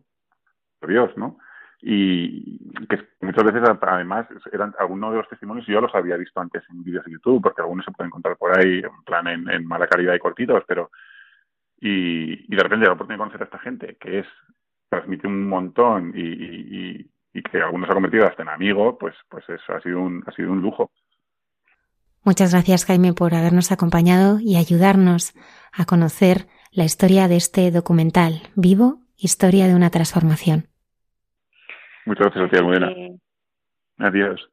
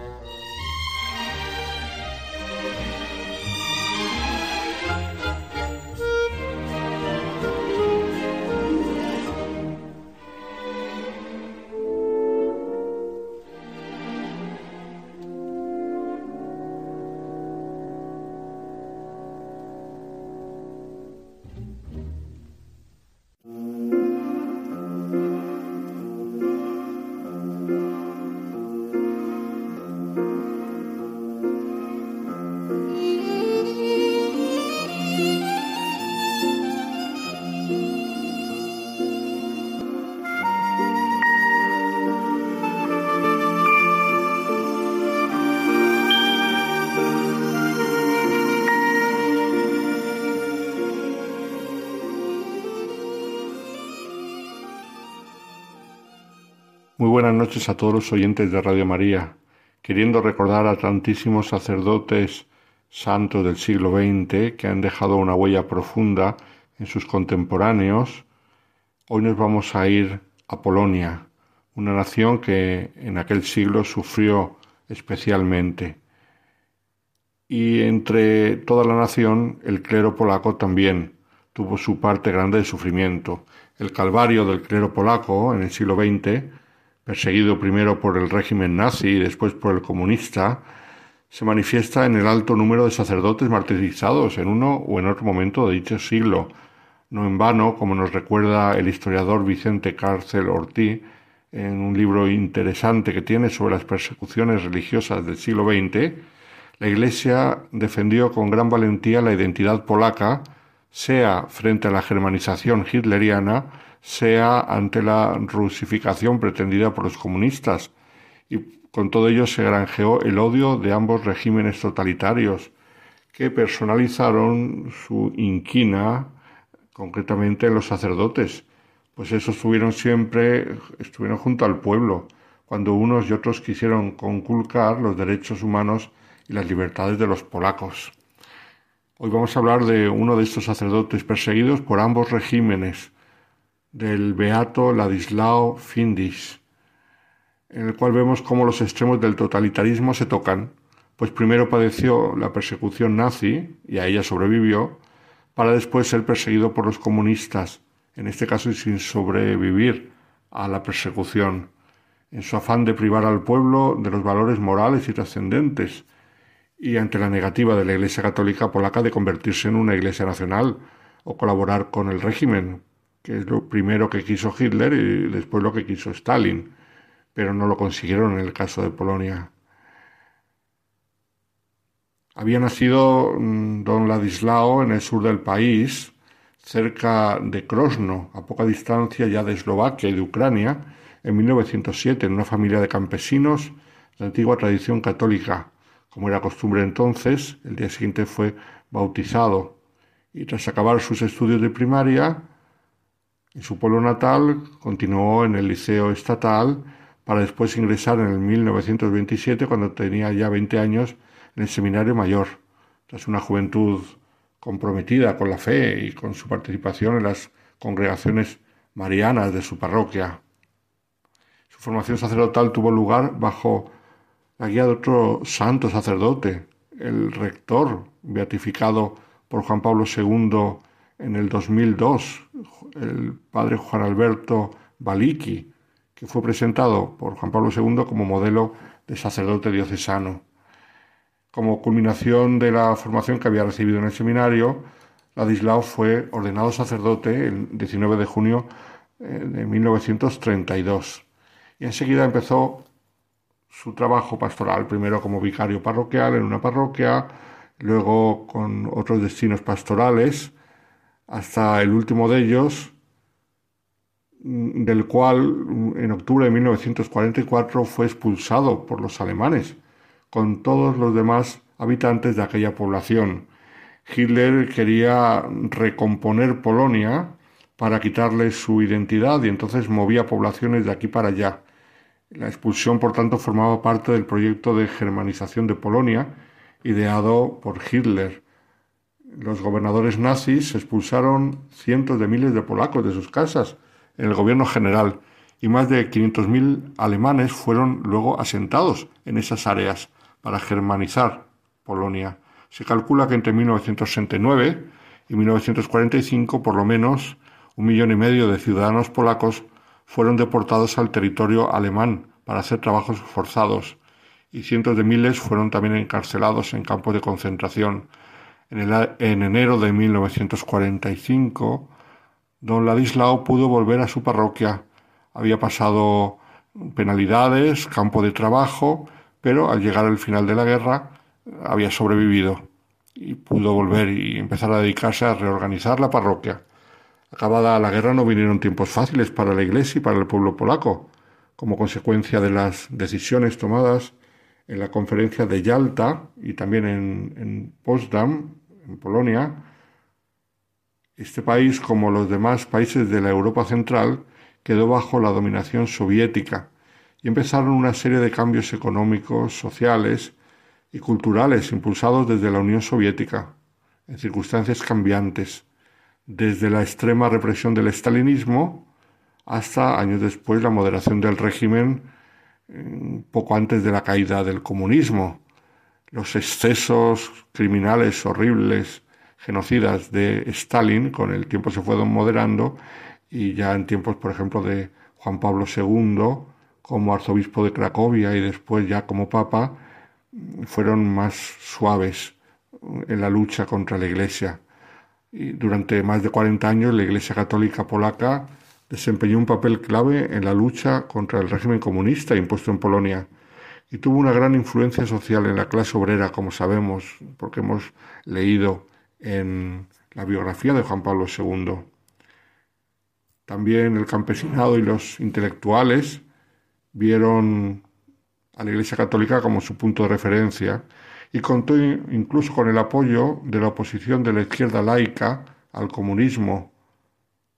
Por lo tanto, aunó muchas voluntades para defender la identidad polaca en contra del deseo de hacerlo como un satélite de Rusia, lo que ya era políticamente, pero no consiguieron nunca hacer en el corazón de los polacos. Como decimos, los primeros años fueron los peores, de 1945 a 1956, y en ellos el régimen intentó copiar el modelo ruso con la imposición de la dictadura del proletariado, la colectivización agraria forzada y el aislamiento de Polonia de posibles influencias culturales occidentales. En 1950 el gobierno comunista desmanteló la organización de beneficencia de Cáritas, acusándola de socorrer a los pobres con ayudas provenientes del extranjero, concretamente de los católicos americanos. A lo largo del año fueron nacionalizadas las propiedades de la iglesia y el filósofo y obispo de Chelmno fue condenado a seis semanas de cárcel especial que le produjeron un grave agotamiento físico y psíquico, porque era un hombre de grandes relaciones internacionales. En estos años, el bueno de don Ladislao continuó con la tarea de renovación moral y religiosa de la parroquia, que ya había comenzado durante la guerra, esforzándose ahora por proteger a los fieles, sobre todo los jóvenes, del programa de adoctrinamiento comunista. Ayudaba a todos los habitantes de la parroquia, sobre todo en las cosas del espíritu, pero también incluso de forma material, ayudando a los necesitados, independientemente de su nacionalidad o confesión religiosa. Además, salvó a muchas familias de greco-católicos severamente perseguidos por la autoridad comunista, que los amenazaba con expulsarlos sin piedad de sus casas. Su trabajo pastoral, claro, se fue haciendo cada vez más incómodo para las autoridades comunistas, llegando a ser vigilado por los servicios secretos. En 1952 las autoridades académicas lo suspendieron en el ejercicio de la enseñanza de la catequesis en la escuela y se le impidió el ejercicio del ministerio en una buena parte del territorio parroquial, pues las autoridades del distrito rechazaron dos, en dos ocasiones su petición de permiso de residir en la zona fronteriza donde se encontraba una parte de la parroquia con lo cual se le fue limitando poco a poco su trabajo. Sin embargo, por parte de la autoridad eclesiástica era considerado un párroco de gran celo apostólico, recibió ciertos honores diocesanos y, fue nombrado vice arcipreste de su arciprestazgo, del cual después será nombrado por el obispo arcipreste en 1962. Llegaron los tiempos del Concilio Vaticano II a Polonia que claro fue tremendamente amortiguado por el comunismo. Pero el comunismo eh, también quiso tener su estrategia en el posconcilio. En 1961 el gobierno había detenido en la frontera. Los 50.000 ejemplares de la Biblia que Juan XXIII había regalado al pueblo polaco, pero esto no impidió que los grandes eclesiásticos polacos de la época, entre ellos los arzobispos Wyszynski y el sacerdote Boitila, que después sería también arzobispo de Cracovia, como sucesor de Monseñor Wyszynski, dejasen una impronta importante en el aula conciliar. Sin ir más lejos, a petición del primado y del episcopado polaco, Pablo VI promovió y declaró a María Madre de la Iglesia el 21 de febrero de 1964. Ese mismo año, en 1964, se publicó en Francia un informe secreto del subsecretario de los Asuntos Religiosos de Polonia, donde se recogían los puntos de táctica anticatólica, basados en las polémicas conciliares. Mm, después del concilio, como sabemos, hubo muchas polémicas teológicas y de la vida de la Iglesia, de la disciplina, sobre el celibato, sobre la liturgia, sobre eh, la religiosidad popular, el culto. Hubo muchas cuestiones que los comunistas quisieron aprovechar para debilitar a la Iglesia, por aquello de divide y vencerás. Entonces en Polonia se quiso azuzar mucho las cuestiones controvertidas del posconcilio para debilitar la fe de los católicos y corroer así su cohesión. Se estaban valiendo, según este informe que se publicó en Francia, de colaboradores secretos para dificultar las directrices de los obispos, orientar los mayores esfuerzos para debilitar las parroquias introducir informadores en cada actividad parroquial para obtener los datos que permitiesen obstaculizar las principales iniciativas, pero de un modo muy taimado, muy disimulado, esto es mm, fomentando las divisiones y las polémicas inútiles. Sin embargo, ya antes, en 1963, don Ladislao había comenzado en su parroquia una actividad pastoral llamada las Obras Conciliares de Bondad, para promover el apoyo espiritual al concilio, la oración por sus frutos y el conocimiento de su doctrina. Por este fin envió cartas a los feligreses en situación religiosa y moral irregular, animándoles vivamente a poner sus vidas nuevamente en orden, lo cual provocó gran enfado en las autoridades comunistas y una severa reacción, con la acusación de obligar a los fieles a prácticas y ritos religiosos en contra de su voluntad, como si les estuviera forzando. Y así el 25 de noviembre de 1963 fue interrogado por el fiscal, arrestado y conducido a la cárcel. Durante los días 16 y 17 de diciembre de 1963 se desarrolló el proceso donde fue condenado a dos años y seis meses de reclusión. El motivo de la acusación de la condena se fundaba en el llamado Decreto de tutela de la libertad de conciencia y de confesión de 1949, que en manos de las autoridades comunistas era un mero instrumento para la limitación y la eliminación del apostolado, de la predicación, de el buscar acercar a los feligreses a la iglesia, de acudir a los lejanos para recordarles la vocación cristiana, etc. Con este decreto el régimen intentaba justificar sus acciones y crear una opinión pública en contra de la Iglesia, pero con escasos resultados. Como no conseguía resultados entre la gente, por eso decidieron encarcelar a don Ladislao. En la cárcel fue sometido a malos tratos y humillaciones físicas psíquicas y espirituales. El 25 de enero de 1964 fue trasladado a la cárcel central de Cracovia. Todas estas vejaciones y torturas contribuyeron a empeorar su estado de salud, que ya era precario, pues poco antes de ser arrestado en 1963 le habían estirpado en una delicada operación el tiroides y le habían advertido del riesgo de complicaciones si no se cuidaba convaleciente quedó bajo observación médica a la espera de una segunda intervención, prevista para diciembre del mismo año, para eh, extraerle un carcinoma del exófago. Se puede uno imaginar los cuidados que obtuvo una vez arrestado. Ninguno. Todo lo contrario, nada de convaleciente. La investigación, el proceso y las pruebas en la cárcel colaboraron al desarrollo de la enfermedad, teniendo que ser ingresado en el hospital de la cárcel en Cracovia debido a la falta de cuidados y médicos especialistas, y sobre todo al haberle sido prohibido la intervención quirúrgica del carcinoma, su salud empeoró notablemente y en pocas palabras, bueno, fue condenado a una muerte lenta.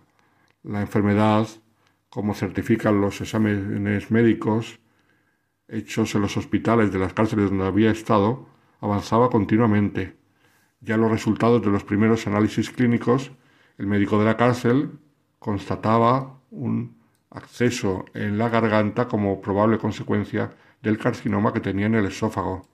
Desde el inicio de su condena, el abogado de la diócesis suya recurrió a la fiscalía y al tribunal solicitando la suspensión del arresto por el estado precario de salud que amenazaba de muerte a este joven sacerdote. Las peticiones tantas veces denegadas fueron por fin aceptadas a finales de 1964 por parte del Tribunal Supremo de Varsovia, debido a las graves condiciones de salud en que se encontraba.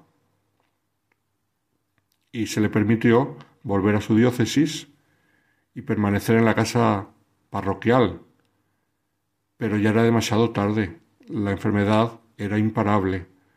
Y si en febrero le permitieron volver al arresto domiciliario en la casa parroquial, en abril fue ingresado en el hospital de su ciudad local, donde los exámenes clínicos confirmaron el diagnóstico del carcinoma en el esófago que se había extendido al estómago y que se encontraba ya en un estado que impedía la intervención quirúrgica. Unos meses después falleció. Y desde el principio fue considerado un mártir. Entonces uno puede pensar, pero mártir, ¿cómo? Si no le mataron, solamente estaba enfermo. ¿Qué tipo de martirio es esto? Pues no es nada nuevo en la historia de la Iglesia. Ya toda la doctrina de, las causas de canonización hablan de un tipo de martirio conocido desde la antigüedad cristiana, que es el de fallecer por las penurias sufridas en la persecución religiosa. Esto es, no asesinado directamente, sino morir como consecuencia directa de las penalidades sufridas por la persecución. Muchos mártires de este tipo ha habido en la historia de la Iglesia y como no podía ser menos también en el siglo XX. En el caso de Ladislao Findis, en su proceso de beatificación, se probó, a través de documentos y testigos, que la enfermedad que lo llevó a la muerte se agravó durante el arresto y la cárcel, convirtiéndose en mortal, cuando en otras circunstancias más normales probablemente podía haber sido tratada y controlada y el sacerdote podía haber vivido más años, por lo que fue un mártir, no ante un pelotón de ejecución o en una cámara de gas, pero un auténtico mártir. Algo parecido ocurrió con otro mártir, el cardenal Aloysius Stepinac de Croacia, encarcelado por los comunistas con una condena de 16 años y fallecido antes de que transcurrieran cuatro años de condena a causa de una sospechosa enfermedad en la sangre que incluso hizo hipotizar un posible envenenamiento a través de la comida que le suministraban los carceleros. El caso es que Ladislao Finis murió como consecuencia de tanto sufrimiento mm, a manos de los comunistas y aquel que también había sufrido a manos de los nazis es para nosotros un ejemplo de cómo eh, sean por donde sea vayan por donde vayan, de la ideología que sea, aquellos que ven la Iglesia como un obstáculo para imponer su totalitarismo, reaccionan siempre, en primer lugar, hacia aquellos que ven que son, eh, en buen modo, el centro de la comunidad cristiana, los sacerdotes. Muy buenas noches a todos los oyentes de Radio María.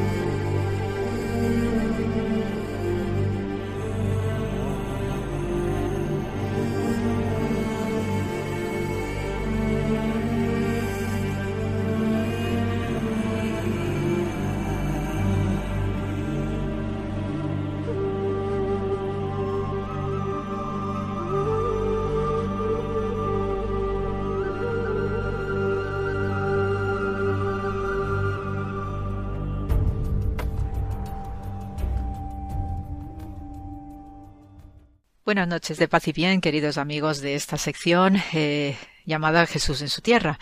Y con una felicitación de corazón en esta semana pascual, siempre llena de luz y esperanza, eh, sobre todo a partir del domingo de resurrección.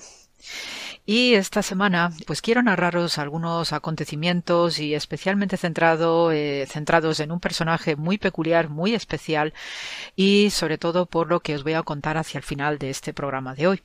Y es que eh, mm, después de eh, los sucesos de la pasión de Jesús de Nazaret, vemos que eh, vienen años eh, duros, difíciles para el pueblo de Israel y que van a culminar en el año 70 con la destrucción del templo y el inicio de la gran diáspora del pueblo judío que va a durar unos cuantos siglos hasta que eh, después de la Segunda Guerra Mundial se dé la fundación del Estado de Israel que tenemos hoy en nuestro presente. Entonces me voy a centrar en aspectos de este siglo I, sobre todo en la segunda mitad que tristemente va a conducir a esta destrucción y a esta debacle del pueblo hebreo y centrado, centrada especialmente en el programa de esta noche alrededor de la figura de Flavio Josefo. Y diréis, ¿quién es Flavio Josefo? Pues Flavio Josefo es un personaje cuanto menos controvertido y durante mucho tiempo ha sido tratado por parte de historiadores y de otros investigadores como un gran traidor para el pueblo hebreo. Incluso dentro de los propios judíos también tiene esa etiqueta y esa mala reputación.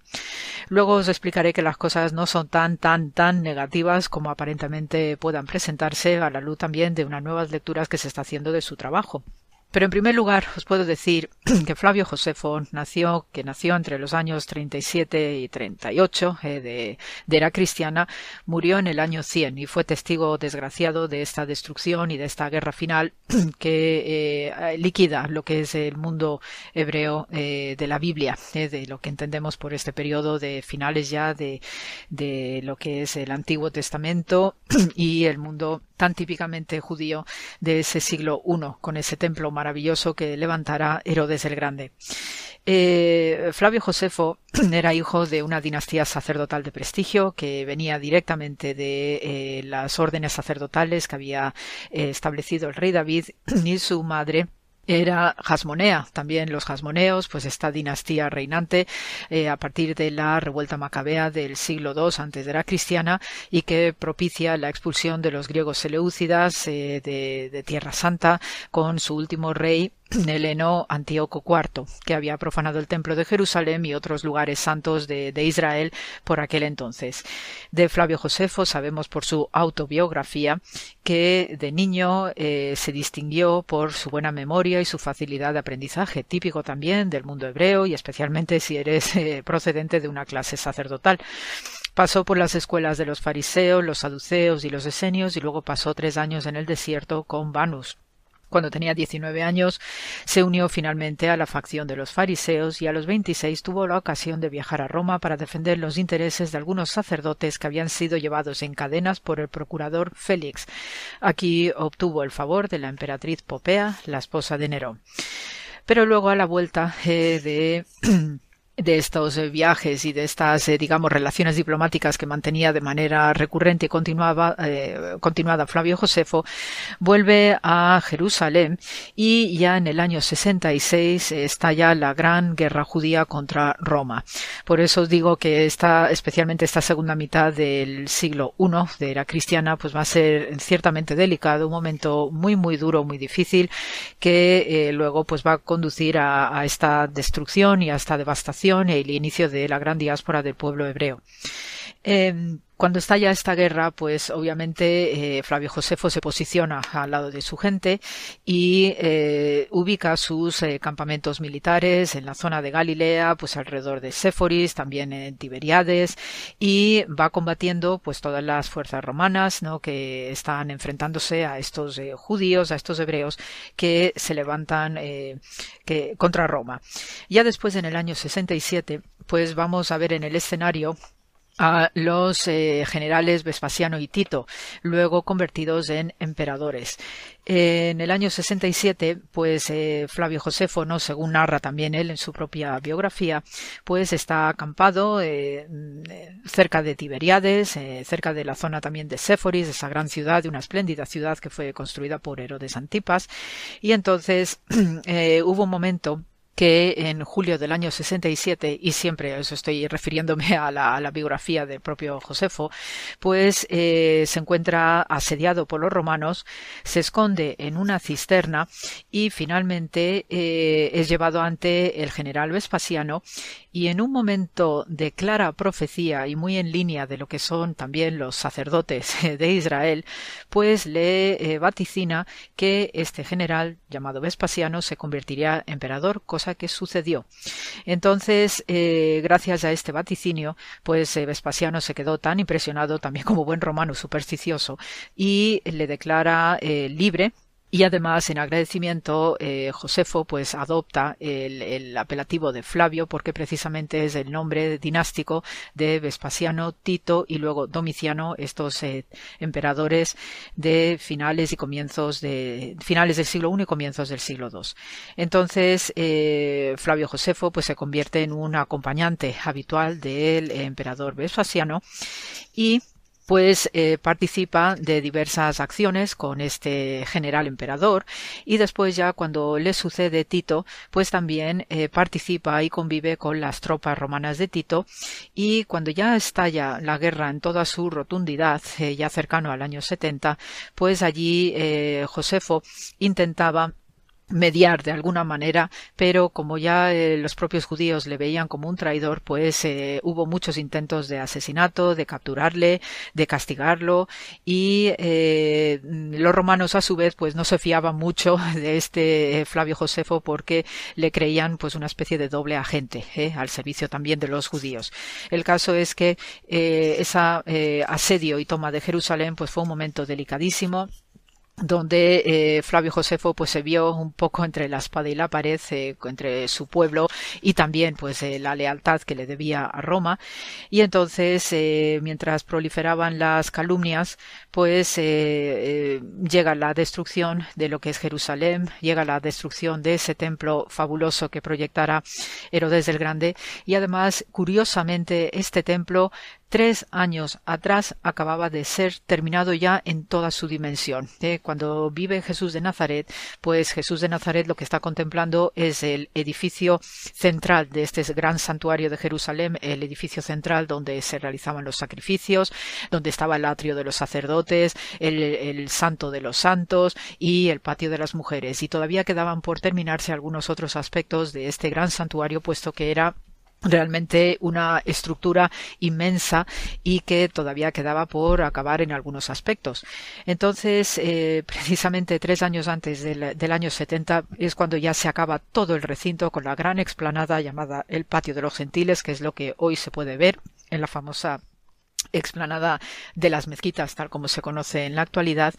Y entonces eh, los eh, destinos las ironías de la vida también y un toque quizás también de simbolismo profundo para el pueblo hebreo que tres años después de que se acabara ya completamente ese santuario de Jerusalén, pues desde aquí que nos encontramos con la destrucción en manos de Tito y los eh, una imagen muy gráfica se puede ver en el arco de Tito en el foro de Roma, donde se ve perfectamente lo que sacaron de ese templo de Jerusalén, especialmente el gran candelabro de siete brazos o llamada así la menora en lengua hebrea.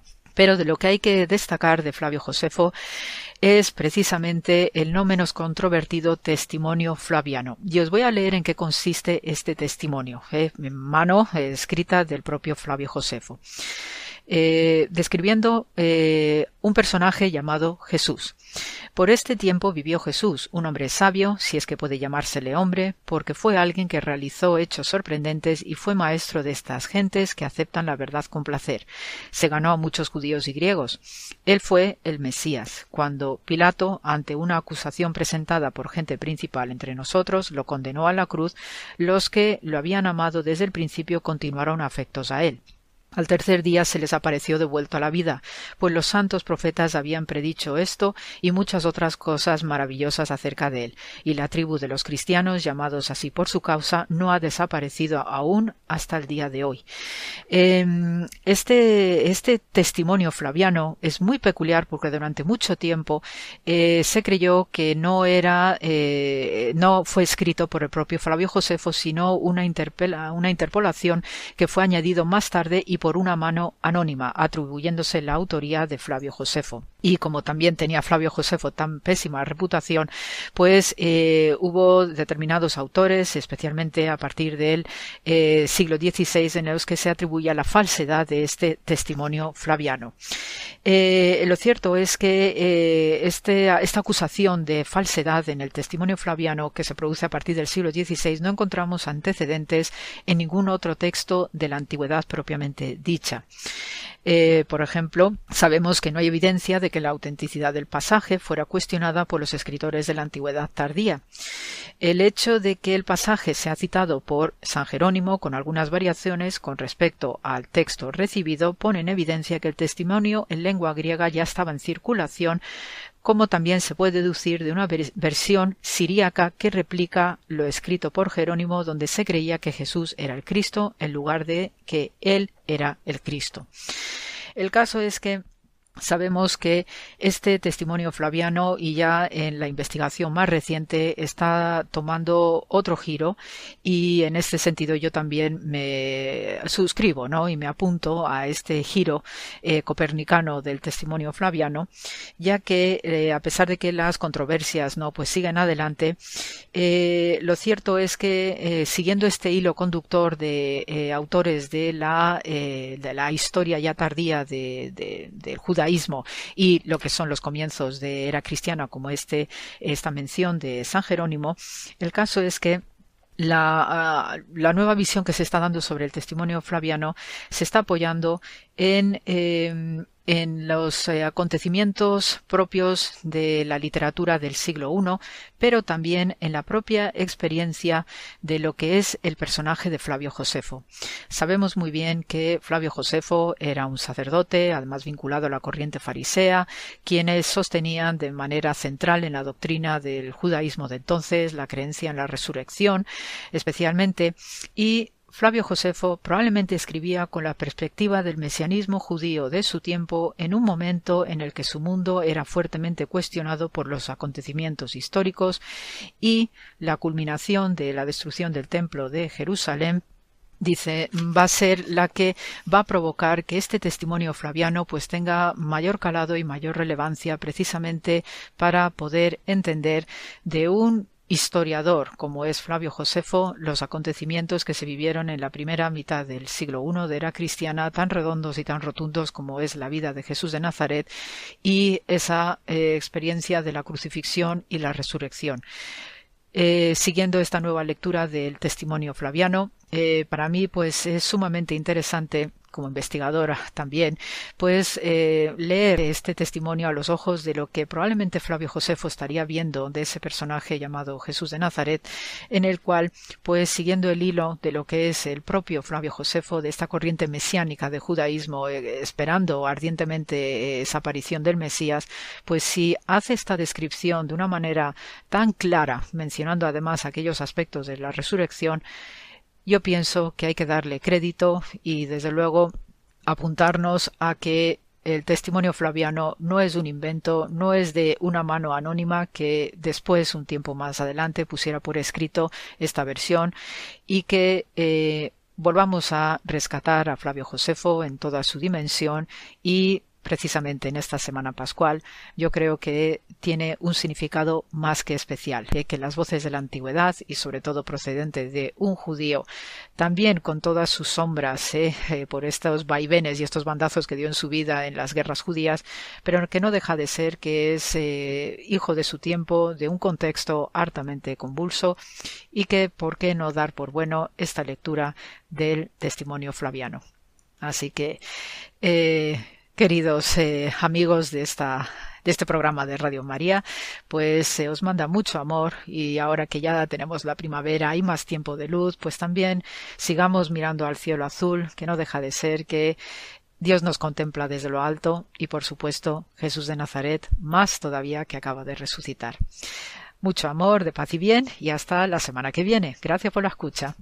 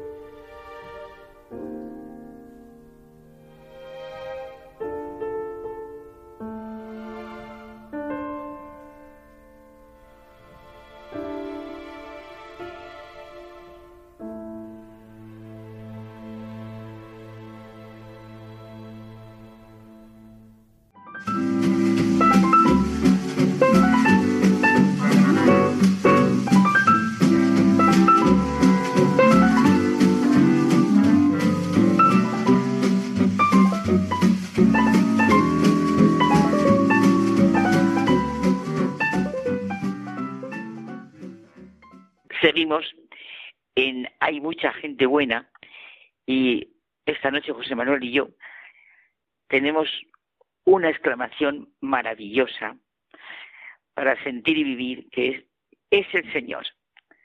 Solo esta exclamación, Dios mío de mi vida, qué maravilla, qué asombro, qué estupor, todo, qué admiración, todo, todo, todo nos puede causar decir, es el Señor. Es el Señor, dijo Juan, cuando después de haber estado toda la noche sin pescar, vio que era Jesús el que se había presentado en la orilla. Y después cuando Jesús les dice, vamos, almorzar, todos saben bien que era el Señor. Es el Señor. Sienten constantemente los discípulos de Jesús en sus encuentros con Él después de su resurrección. Sintamos, ¿verdad, José Manuel, qué significa esta afirmación tan llena, insisto, de admiración y confianza, tan llena de los mejores sentimientos que se pueden sentir. Es el Señor. En realidad, toda la revelación, pero toda la revelación ya desde el Antiguo Testamento es exclamar, es el Señor. Y por eso nuestra vida tiene que ser constantemente sentir y vivir que Jesucristo es el Señor nuestro Señor. Y entonces solo nos queda nuestra responsabilidad, que te decías tú la semana pasada con otro tema, de entrar en ese camino y vivir con esa luz. Fíjate que los discípulos, en los encuentros con Jesús resucitado, sienten que ha llegado la salvación, que ha llegado la plenitud. Cuando dice, Señor mío y Dios mío, tenemos que exclamar nosotros con el incrédulo Tomás, tenemos que creerlo ya lo creo, qué fecunda la transformación de esa incredulidad en esa expresión que durante siglos y siglos llevamos repitiendo en el momento más solemne de la Eucaristía. Señor mío y Dios mío. Es otra manera maravillosa de decir es el Señor. Por cierto, el Señor se llama el primer libro que leí de mi queridísimo Romano Guardini Eh, hace muchos años. Eso. Era una joven religiosa estudiante y ahora siento que está estupendamente bien puesto el título. Porque en todo el título, en todo el libro, quise decir, sientes, es el Señor. Lo sigo leyendo. Bueno, más que leerlo, me ayuda en la oración. Fue ya publicado en el año 1937 y se siguen haciendo ediciones y sigue siendo un libro completamente de guía, conocimientos, oración para encontrarse con el Señor, Jesucristo, que está en Dios, es Dios, forma parte del ámbito mismo de lo divino. Solo encontramos a Dios en Cristo. Encontrarnos en Él, la unidad viva y operante de toda la divinidad, el Padre y el Espíritu Santo, es el verdadero encuentro. Nuestra vida es encontrarnos con Cristo de manera que cambie todo en nosotros, insertarnos vitalmente en este espacio sacro, como dice Romano Guardini, participar de él y elevarse así al nivel de la vida eterna. Pero en lo que nos centramos es en que podemos nosotros ir leyendo los evangelios, viendo paso a paso las palabras de Jesús sobre sí mismo y así comprendiendo que es la revelación que Dios ha querido hacernos de sí mismo. Cuando dice, creed en Dios, creed también en mí. Y yo soy el camino, la verdad y la vida. Claro, y ahora concretamente podemos leer así todos los textos de la resurrección. Bueno, y luego ya siempre. Vivamos así la liturgia, nuestros ratos de oración. Benedicto XVI nos recuerda la afirmación de San Agustín. Era necesario que Jesús dijese, yo soy el camino, la verdad y la vida, porque una vez conocido el camino, faltaba por conocer la meta y la meta es el Padre. Para los cristianos, para cada uno de nosotros, por tanto, el camino al Padre es, que no sean palabras, dejarse guiar por Jesús, por su palabra de verdad y acoger el don de su vida. Y también con Benedicto XVI hacemos nuestra la invitación de San Buenaventura. Abre, por tanto, los ojos, tiende el oído espiritual, abre tus labios y dispón tu corazón para que en todas las criaturas puedas ver, escuchar, alabar, amar, venerar, glorificar y honrar a tu Dios. Anunciar a Jesucristo resucitado es la tarea principal de la Iglesia, porque si no hay resurrección de muertos, tampoco Cristo resucitó. Y si Cristo no resucitó, como tantas veces, cuando, cuando, cuando a veces lees el Evangelio y dices, y si Cristo no resucitó, vana es entonces nuestra predicación, vana es también nuestra fe. Se nos repite constantemente en la liturgia de la Iglesia y es algo, y es algo que, que uno de verdad lleva dentro, ¿no? Como diciendo, eh, claro, si es que si, si Jesucristo no resucitó, llevamos haciendo el tonto siglos y siglos y siglos. Pero es claro, tenemos la certeza de que resucitó. Claro, y así nuestra vida tiene sentido.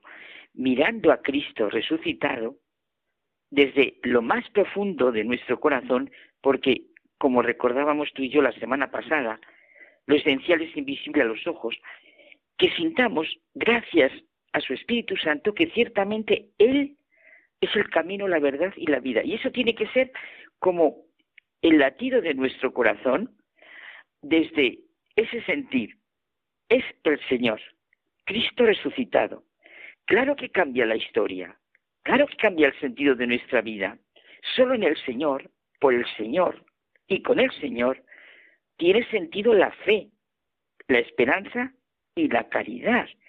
La, la caridad, que es la expresión sublime del amor, que es entrar en ese dinamismo en esa corriente del amor de Dios hacia nosotros y de nosotros a nosotros mismos y a los demás y volver hacia Él. No se turbe vuestro corazón, creed en Dios y creed también en mí. En pleno tiempo pascual, ya con Jesús resucitado, sentimos que todo es una invitación a la confianza y certeza de la felicidad para que hemos sido creados y redimidos, Jesucristo invita en todas sus apariciones a no tener miedo, a sentir su paz, a creer en Dios y creer en Él, conocerle como se nos ha mostrado en todas sus palabras y hechos en su estar con nosotros, porque nunca puede quitarse de la memoria de nuestro corazón que Jesucristo es Dios con nosotros. Sencillamente, sentir, como tú apuntabas, todas las palabras que nos ha ido diciendo Jesús en su vida mortal a la luz de la resurrección, ese hecho que ocurrió hace más de dos mil años. Ya está todo. Por eso las palabras de Jesús son siempre, ya durante su vida humana, una llamada a nuestra confianza, que claro, supone, insistimos una vez más, y como decimos constantemente, la fe, que es que la esperanza y el amor que configuran nuestra vida. Estas palabras, dichas y oídas así, pueden ser, sí, una afirmación cierta, pero puede faltarnos la vida, la fuerza que llevan consigo, el ánimo para vivir que suponen el horizonte sin miedos de nuestra vida, el convencimiento que Dios nos ama en cualquier situación y circunstancia. La palabra confianza en relación con Jesucristo es vital. Implica una total fe, esperanza y amor. Si no, no tiene nada sentido. No se turbe vuestro corazón, repetimos, creed en Dios y creed en mí. Estamos ante una alternativa que alcanza el fondo de todo, absolutamente de todo. Creer en Jesucristo resucitado porque ha penetrado en nuestra existencia y nos ha dado una identidad para toda la eternidad. Jesucristo vive realmente como Dios y como hombre, vive, vive actualmente. Y así nosotros lo podemos vivir continuamente en su presencia, en lo que llamamos el Santísimo Sacramento, que es para saborear las dos palabras, Santísimo Sacramento. Todas las palabras de Jesús resucitado nos invitan a lo que dijo San Juan Pablo II en la inauguración de su pontificado. No tengáis miedo, abrid, abrid de par en par las puertas a Cristo.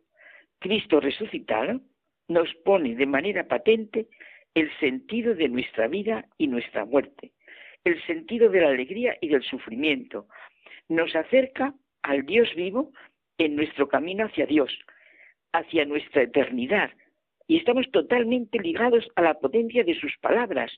Quien me ve a mí, ve también el Padre, Dios, el que es infinito, inescrutable, inefable, por el que llevan los hombres en el fondo de su corazón, suspirando durante siglos, aunque no seamos, no sean conscientes de ello y se crean ateos. Es que esas palabras de el que me ha visto a mí ha visto al Padre, esta expresión es la gran realidad. Si abandonamos a Cristo, sus palabras, sus hechos, pensando por nosotros mismos, enrollándonos en nuestros razonamientos, sentimientos, miedos, no llegamos a Dios Padre, ni a Dios Hijo, ni a Dios Espíritu Santo, como nos revela Jesucristo, que efectivamente por Él clama y se expresa toda la creación. Jesús nos enseñó a hablar al Padre con el amor, con el respeto, con la confianza del niño, del hijo, y nuestra necesidad del Espíritu Santo. Es el Señor, a decirlo y a vivirlo, ¿verdad, José Manuel? Pues claro que sí. Bueno, Carmen, hasta la semana que viene. Buenas noches.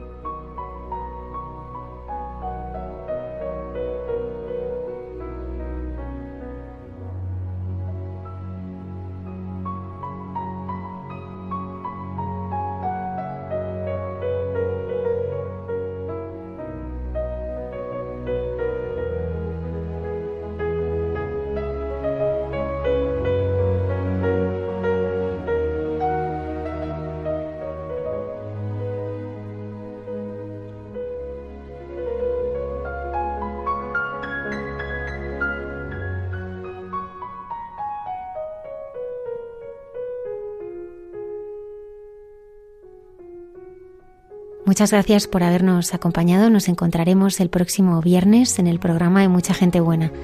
Feliz Pascua de Resurrección a todos.